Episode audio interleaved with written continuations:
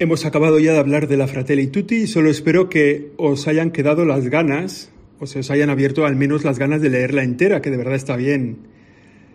Y sin acabar de leer la Fratelli Tutti, el Papa ya nos ha asestado una carta apostólica el 8 de diciembre, hace un mes, va a ser un mes, dedicada a San José. Total que el bueno del Papa quiere ahora un año dedicado al Santo Patriarca me parece que es una buena opción, así que ahora en Siempre Aprendiendo nos, nos adentramos en este personaje, en este personaje de nuestra vida cristiana, que es San José, y lo hacemos de la mano de Patris Corde, que es como se titula la carta del Papa. Ya sabéis que las cartas del Papa, las encíclicas y todo eso se escriben con las dos primeras palabras en latín, pues Patris Corde. Esto es Siempre Aprendiendo, el episodio 64, aquí comenzamos. Siempre aprendiendo. Siempre aprendiendo con José Chovera. Primero es saber qué significa el título, Patris Corde, qué se traduce, cómo se traduce este título. Se traduce por con corazón de padre. Y es así como quiere el Papa Francisco entrar en la figura de San José desde su propio corazón. En el contenido, lo primero que nos cuenta el Papa es lo que dicen de él los evangelios, que la verdad que es muy poquito, de San José sale muy poco en los evangelios. Fijaos que no dice ni una sola palabra en toda la escritura, pero la verdad es que con lo poco que se dice se manifiestan algunos rasgos que nos pueden ayudar también para nuestra vida cristiana. La verdad es que leer la Patris de leer esta carta del Papa, es una gozada porque te mete muchísimo en la figura de un personaje del que se dice muy poco pero con lo poco que se dice se dan muchísimos rasgos de su personalidad que seguro que se nos, se nos han pasado entre las manos y no nos hemos dado cuenta. Yo creo que vale la pena leerla entera. Dice a San José, eh, claro, él, como he dicho, no, no, dice ni una palabra en toda la escritura, y de hecho Dios a él le habla siempre a través de un ángel que se le aparece en sueños y que le va diciendo lo que tiene que hacer. Y la respuesta de San José es inmediata siempre, cumplir la voluntad de Dios. Y en eso ya nos deja una enseñanza. Tenemos que vivir cumpliendo la voluntad de Dios, que a veces es muy explícita, a veces es muy clara, se reconoce muy fácil, pero a veces no. A veces uno pues se queda un poco en la duda de decir esto que me está pidiendo aquí el Señor. Fijaos a San José, el Señor le habla a través de sueños. Todos tenemos la experiencia de que cuando tenemos un sueño decimos esto que quiere decir o esto que ha querido decir. ¿Significa algo? ¿No significa nada? ¿Es un caldo de cabeza? ¿Estaba mustio, enfadado, triste, dormido? Dormido seguro porque era un sueño.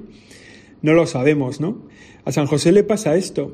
A San José Dios le habla a través de cuatro sueños en el Evangelio. En cada uno de ellos le hace ver su voluntad para cosas peregrinas y sin embargo San José sin ningún problema se despierta y cumple lo que el Señor le ha pedido. Fijaos, en el primer sueño le pide que acoja a María, bueno, que ya la había acogido, era su prometida, ¿no? Ya, ya estaba en quedarse con ella, en que iba a ser su esposa, pero le pide que acoja a su prometida que está embarazada por obra del Espíritu Santo. Claro, eso ya es mucho pedir, ¿no? O sea, la voluntad de Dios, pues fin, en fin, eh, de Dios es, pero, pero hay que tener un poco estómago para aceptarla. Pues San José la acoge, acoge esa voluntad de Dios y al despertarse acoge a María en su casa. Eso que él había pensado en repudiarla en secreto, ¿eh? porque era un buen tipo. Eso también manifiesta que era un buen tipo. Dice, bueno, eh, no le voy a meter en el lío de repudiarla en público porque la van a lapidar. Me parece que es una buena mujer, pero, pero yo no, no, no quiero este niño que no es mío, ¿no? Sin embargo, la voluntad de Dios se le manifiesta en sueños y él pues la acoge. El segundo sueño que le dice que se levante y se largue a Egipto. O sea, después de dar a luz la Virgen María a José en Belén, a José no, a Jesús, en Belén le pide el Señor a través del ángel a José que se levante y se vaya a Egipto. Y él se levanta y se va. Se convierte en un emigrante en tierra extranjera, fuera de su tierra, fuera de la tierra que Dios les había confiado a su pueblo. Y allí pues asume el, el acoger a, María, al niño, y, y salir adelante con esa familia. Otro sueño que le dice que ya puede volver a Israel, porque ya ha muerto Herodes y ya vuelve. Y cuando vuelve se entera que gobierna el hijo, que todavía debía ser peor que el padre, el arquelao. Total que es avisado en sueños, cuarta vez que se le aparece el Señor en sueños a través de un ángel y él decide retirarse a Galilea. O sea, por estos rasgos de la escritura podemos deducir, que en San José tenemos un modelo de tipo valiente, ¿no? que asume acoger el plan de Dios y lo conduce con éxito. Me parece que estos son como el rasgo que, que nos puede ayudar en nuestra vida cristiana, ¿no? acoger la historia que tenemos delante y conducirla con éxito. Él acoge la paternidad legal de Jesús, le pone nombre. Claro, cuando le da nombre, en los pueblos antiguos dar nombre a algo es como adquirir la propiedad, adquirir la pertenencia, ¿no? Yo doy nombre a aquello que es mío. Él da nombre a Jesús, lo acoge, lo hace suyo, ¿no?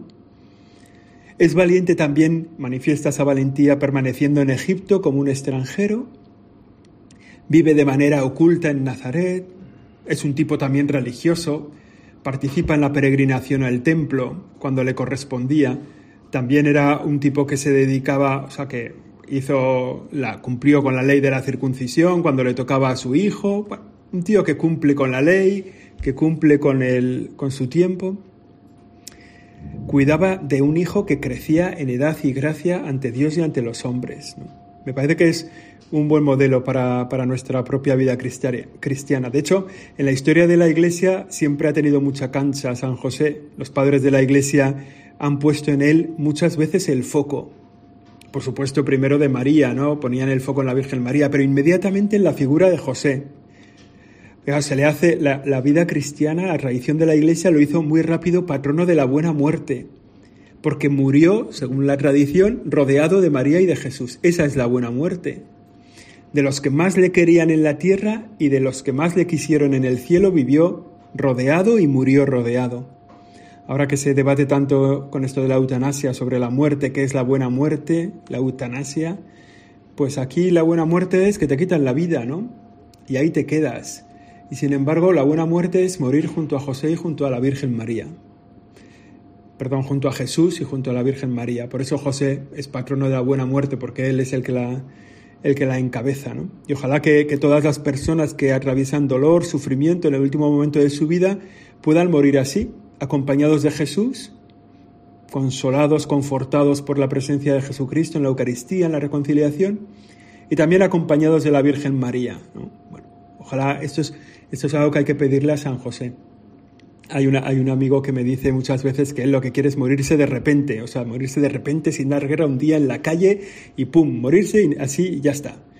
Hombre, yo le digo, sí, sí, pero bueno, para morirse así hay que, hay que estar en gracia de Dios, claro, te vas a morir en gracia, si no te mueres en gracia, te mueres en desgracia, pues menudo lío, ¿no? Pero bueno, es un poco lo que, lo que está un poco de vista, un poco de moda. En realidad la buena muerte es esta, estar en las manos de Jesús y acompañado de la Virgen María. Bueno, San José, decíamos todas estas cosas, el patrono de la buena muerte, pero que luego en la iglesia también, como decimos, se le ha dado mucha cansa. Pío IX lo, lo declaró patrono de la iglesia. De hecho, esta carta, la Patris Corde, lo que celebra es el 150 aniversario de aquel 8 de diciembre de 1870 en el que Pío IX lo nombró, lo declaró patrono de la iglesia. Pero luego Pío XII, por ejemplo, lo hizo patrono de los trabajadores, ¿no? ya que se celebraba el Día del Trabajo el 1 de mayo, pues Pío XII dijo, bueno, San José es para nosotros el modelo de trabajador y ponemos la fiesta de San José obrero. Juan Pablo II lo llamó custodio del Redentor, Redentoris Custos o algo así. Me parece que se llama una carta que escribe una exhortación que escribe Juan Pablo II, que es también muy bonita, con toda la teología sobre San José. Y creo que también vale la pena leerla. Bueno, en, San José entonces encontramos un modelo para nuestra vida cristiana, el que pasa desapercibido, el que está presente siempre con discreción, de manera oculta, pero siempre presente, un intercesor, un apoyo, un guía en los tiempos de dificultades, el que creyó cuando el mundo parecía que iba a desaparecer bajo sus pies, cuando los planes que él se había planteado con esa mujer tan maravillosa que conocía en su tierra y que, bueno, y que le había defraudado así, ¿no? visiblemente, humanamente, de una forma tan profunda, y sin embargo mantuvo su fe, mantuvo su esperanza y sacó adelante una sagrada familia. De hecho, lo que nos dice San José es que todos tenemos un protagonismo en la historia de la salvación, que en esta historia de la salvación no hay papeles secundarios. En nuestra propia historia de salvación y en la de mucha gente. Nosotros no somos actores secundarios, somos también, tenemos un papel protagonista, quizás sin darnos cuenta, pero seguramente hay gente por ahí que puede decir, a mí me salvó esta palabra, a mí me ayudó este ejemplo, a mí me sirvió este testimonio. Quizá hemos sido parte protagonista de la historia de salvación de mucha gente sin habernos dado cuenta. San José podría pasar así, ¿no? Como inadvertidamente, y sin embargo es protagonista de la historia de la salvación, no solo de la suya, sino de la de todo el mundo. La carta esta del Papa Francisco nos dice como algunos rasgos de la figura de San José que nos ayuda en nuestra vida cristiana y que cada uno la puede vivir en mejor o peor medida, ¿no? Pero bueno, el primer rasgo es la paternidad vivida como servicio. O sea, ser padre no es una dominación, no es una autoridad, no es un poder, sino que es un servicio, un servicio que se presta. Un servicio que se, que se presta a la esposa y un servicio que se presta a los hijos. De hecho, San José está al servicio del plan de salvación, al servicio de, la, de María, la mujer santa, y conociendo lo que había, aún sin entenderlo, se, se despega de su propio criterio y se mete de lleno en el plan de Dios. Paternidad vivida como servicio. Él es un tipo confiable. En él confía Dios, en él confía Jesús, en él confía María, en él confió el pueblo cristiano que se acoja a su protección, en él han confiado tantos santos y santas que le tienen una gran devoción. Un ejemplo clamoroso es el de Santa Teresa de Jesús, ¿no? que pone en él, dice, todas, todas las necesidades materiales y espirituales de cualquier tipo las he puesto en sus manos y en todas ha contestado a favor. Bueno, es una cosa que nos puede ayudar.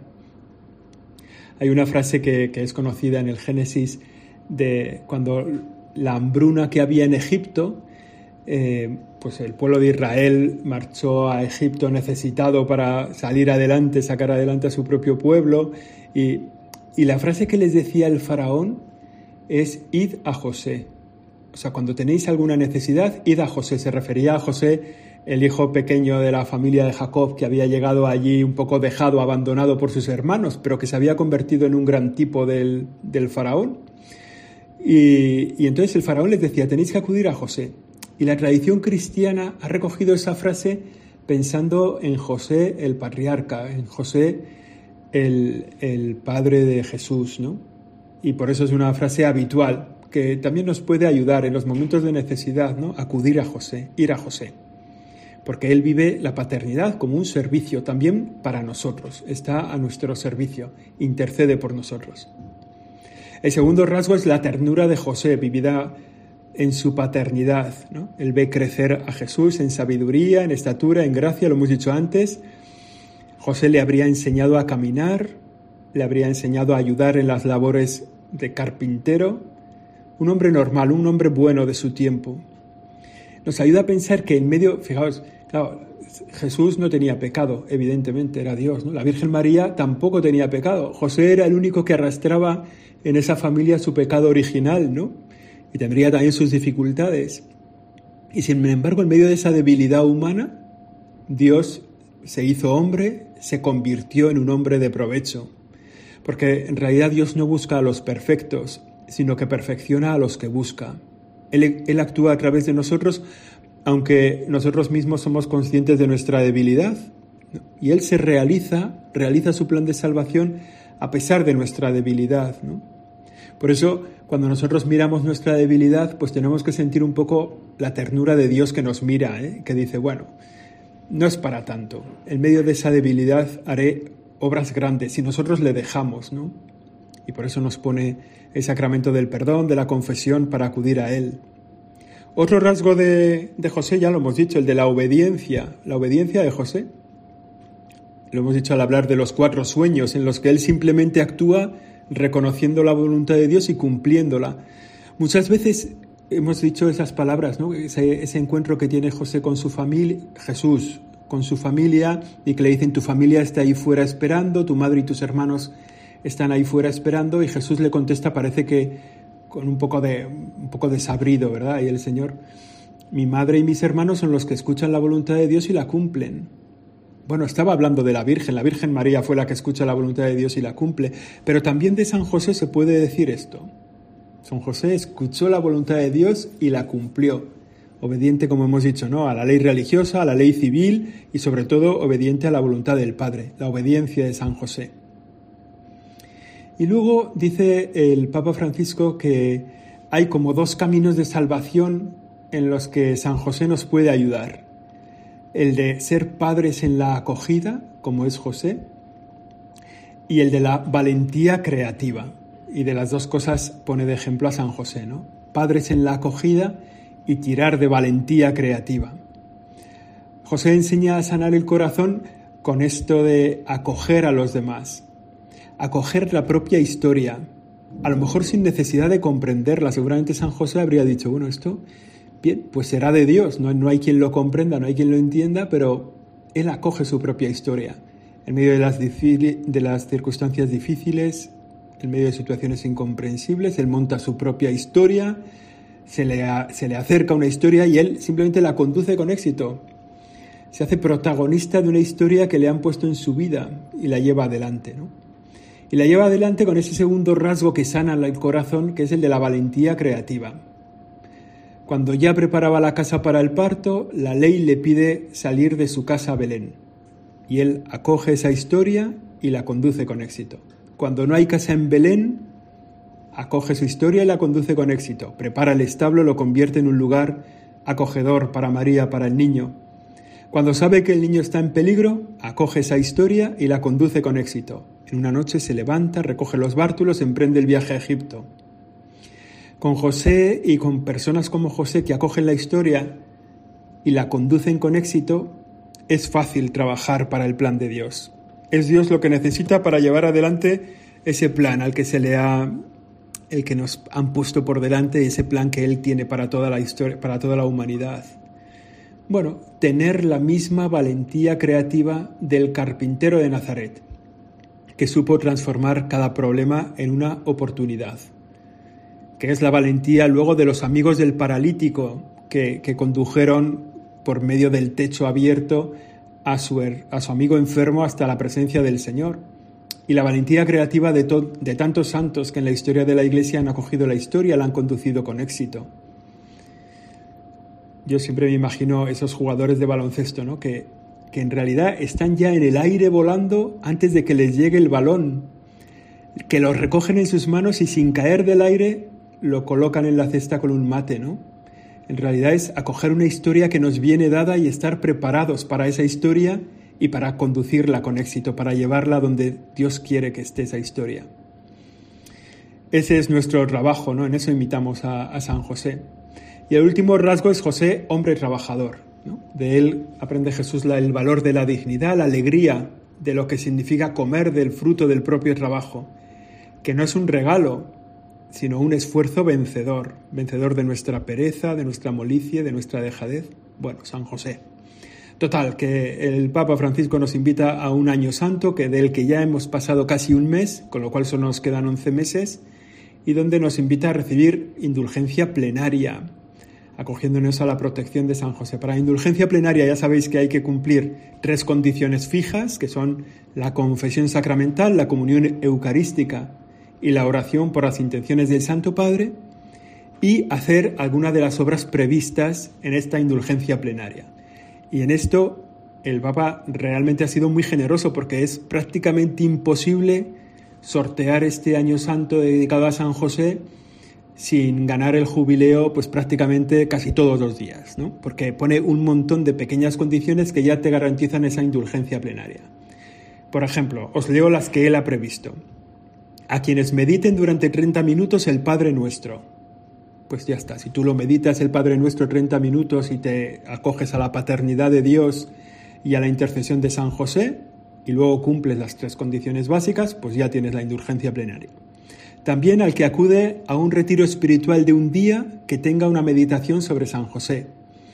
Al que realice una obra de misericordia material o espiritual. Al que rece el Santo Rosario en familia o también entre los novios. Otra ocasión es a quien confíe diariamente su trabajo a San José o a quienes le pidan a San José por los parados o por la dignidad del trabajo de todos. Otra eh, posibilidad de alcanzar esa indulgencia plenaria es a quien rece la letanía de San José o el acatistos. El acatistos que es una oración, el acatistos a San José. En favor de la iglesia perseguida, ojo, ¿eh? A quien rece la letanía de San José o el acatistos en favor de la iglesia perseguida. También a quien le rece a San José con cualquiera de las oraciones previstas de San José el 19 de marzo, el 1 de mayo, la fiesta de la Sagrada Familia, esta ya no podéis porque ya se ha pasado, pero bueno, también estaba el 19 de cada mes y cada miércoles del año. O sea que en cualquiera de esos días podemos ganar la indulgencia plenaria. Y luego también todos los enfermos, los ancianos, los moribundos, todos los que no salen de casa, cumpliendo además, o sea, orando a San José y cumpliendo esas tres condiciones habituales. Los que recen un acto de piedad en honor a San José y cumplan esas condiciones. Total, que lo básico es la confesión sacramental, la comunión y la oración por las intenciones del Padre y alguna de las 27 millones de cosas que he dicho. O sea que si no ganas varias veces la indulgencia plenaria en este año de San José, pues hombre, muy hábil, muy hábil no ha sido. Bueno, esto ha sido de Siempre Aprendiendo, el episodio número 64, y lo hemos dedicado a San José, que es nuestro Padre y nuestro modelo. La semana que viene volvemos, si Dios quiere. Gracias. Siempre aprendiendo. Siempre aprendiendo. Con José Chovera.